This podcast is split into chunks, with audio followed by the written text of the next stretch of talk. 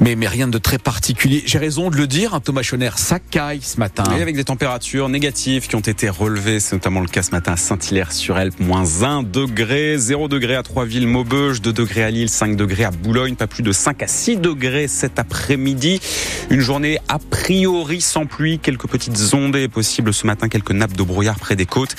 Mais c'est une journée plus ensoleillée et d'ailleurs cela se voit du côté des inondations puisque le Pas-de-Calais n'est plus en vigilance orange. Le département est repassé en jaune tout comme le Nord. Thomas, la SNCF se défend face aux accusations de la région. Le différent porte cette fois sur les bus de substitution proposés justement dans le Pas-de-Calais à cause des inondations de ces dernières semaines. Deux lignes sont devenues impraticables. La voie ferrée qui relie d'une part Boulogne à Étaples et celle ensuite qui va d'Étaples à Saint-Paul sur Ternoise. Alors depuis quelques jours, en remplacement des TER, la SNCF propose des bus de substitution. Ces bus circulent en fonction des disponibilités, écrit la compagnie qui explique qu'elle doit être composée avec les sociétés de transport routier alors cette situation est-elle inadmissible, comme l'écrit le président de région Xavier Bertrand dans son courrier envoyé à la SNCF Ce qui est sûr, c'est qu'au milieu de tout ça, il y a des usagers réguliers de ces lignes pour qui c'est un peu compliqué ces jours-ci. Clémentine, par exemple, qui est étudiante à Lille et qui fait régulièrement l'aller-retour avec Montreuil-sur-Mer. Habituellement, je prends le train du coup de Lille Europe pour aller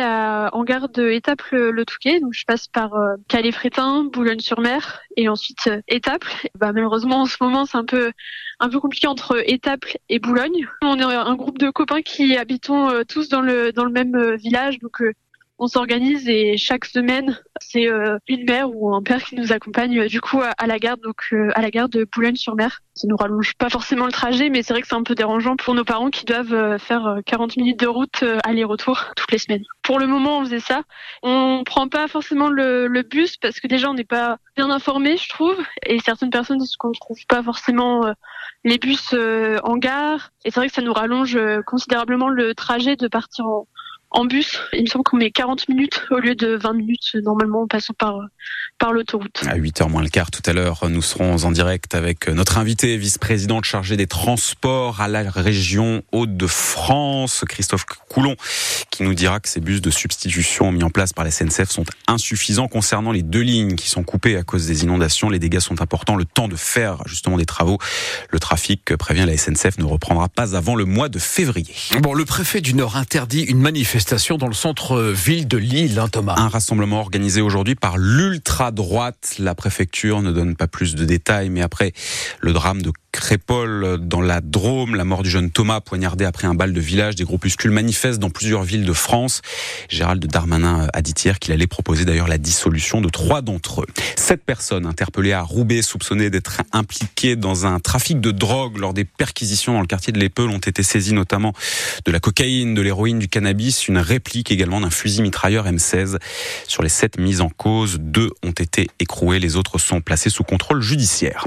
Sébastien Coé est des désormais visé par trois plaintes après une première procédure lancée il y a quelques jours pour des soupçons de viol et d'agression sexuelle. Deux autres femmes, Aurélien Tirard, accusent à leur tour l'animateur star que l'on croise d'ailleurs souvent au Touquet. Elles ont choisi de se manifester à leur tour. Après une première femme qui a déposé plainte il y a une dizaine de jours auprès du parquet de Bourg-en-Bresse dans l'Ain, une deuxième a donc choisi de faire de même au même endroit et une troisième s'est adressée elle auprès du parquet de Paris et c'est désormais le parquet de Paris qui est saisi de ces trois plaintes contre Sébastien Coet.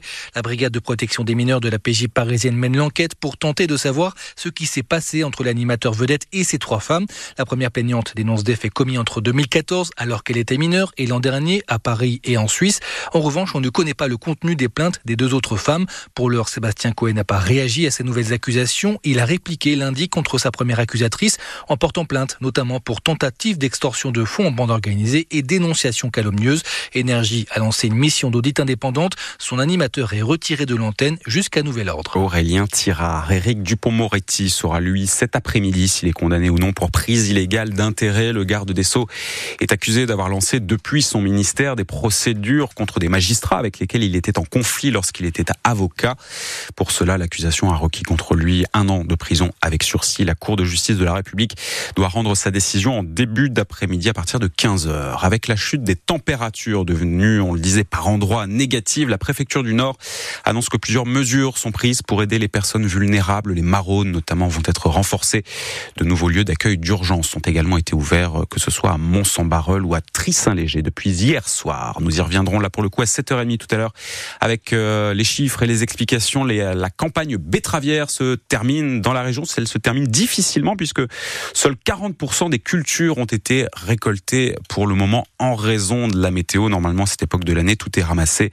Cela devrait se ressentir sur les rendements, même si, selon les prévisions, il devrait y avoir du mieux comparé à l'année dernière. Bon, euh, 7h05 sur France Bleu Nord, allons-y. Les 100 et or vont-ils réitérer leur exploit du match aller? Le Racing Club de Lens retrouve Arsenal ce soir en Ligue des Champions lors de la première confrontation entre les deux équipes. On s'en souvient, Lens avait bouté les Anglais hors de l'Artois, de buts Alors pour ce soir, tout est permis, mais ce match, c'est aussi un cas de conscience pour tous ceux qui supportent à la fois les Lensois et les Gunners. Vous en avez trouvé un comme ça, Bastien Ducrot, Clément Réal, qui est abonné à la fois à Lens et à la fois à Arsenal. Alors ce soir, il supportera un peu les, les deux clubs. D'ailleurs, il pronostique un match nul. Clément Réal est fier de sa ville de Lens et naturellement le Racing, il l'a dans la peau. Je suis abonné, j'en ai pas beaucoup, hein. même en Ligue 2, j'en ai pas manqué des masses. J'étais là à la descente en 2008 contre Bordeaux, j'étais en train 1 d'ailleurs. Donc là aujourd'hui, euh, a de la chance de pouvoir vivre ce qu'on vit comme supporter de Lens sur les trois dernières saisons. Et puis là, c'est un peu le summum. Euh. Il sera bien sûr à Londres, mais avec le maillot d'Arsenal sur le dos et l'écharpe de Lens autour du cou, car Clément est aussi un très grand fan du club londonien. Tombé dedans avec la génération Thierry Henry, il se rend plusieurs fois par an à l'Emirates pour encourager les Gunners. Alors forcément, au moment du tirage au sort de la Ligue des Champions. Et là, je me suis mis à pleurer parce que j'ai compris que bah si, en fait, j'allais voir ce match-là et j'allais tout faire pour être à Londres. Je suis Hein. Le trentenaire est tiraillé et le match aller a été pour lui très particulier. C'est un peu schizophrène et paradoxal, c'est que sur le but de Thomasson contre euh, Arsenal à l'aller, j'ai râlé contre Ayar, relance qui était nul, et j'étais super content pour le but de Thomasson. Et je pense que ce sera pareil à l'Emirates. Lens a remporté la première manche, mais pour la seconde, le Gunners lensois refuse de choisir. Les deux équipes marqueront, mais jouent un nul. Les équipes ne doivent pas perdre, donc un nul est faisable. Un résultat qui arrangerait peut-être Clément, mais pas forcément les deux équipes. Bastien Ducrot, que nous retrouverons d'ailleurs ce soir au commentaire de ce match Arsenal-Lens. Rendez-vous à 19h pour l'avant-match, émission spéciale Ligue des Champions, 21h ensuite pour le coup d'envoi. À Lens également, le match est retransmis sur écran géant. Le village des champions ouvre dès 16h. Le RC Lens qui est euh, dans son groupe de Ligue des Champions à la troisième place à égalité avec le PSV Eindhoven qui joue euh, aujourd'hui également contre Séville. Et hier soir, dans son propre groupe, le PSG a fait match nul, un partout contre Newcastle. En basket, victoire de Graveline, là pour le coup hier soir lors de la 14e 11e journée de Betclic Elite. Les nordistes s'imposent à domicile 66-59 face à Cholet.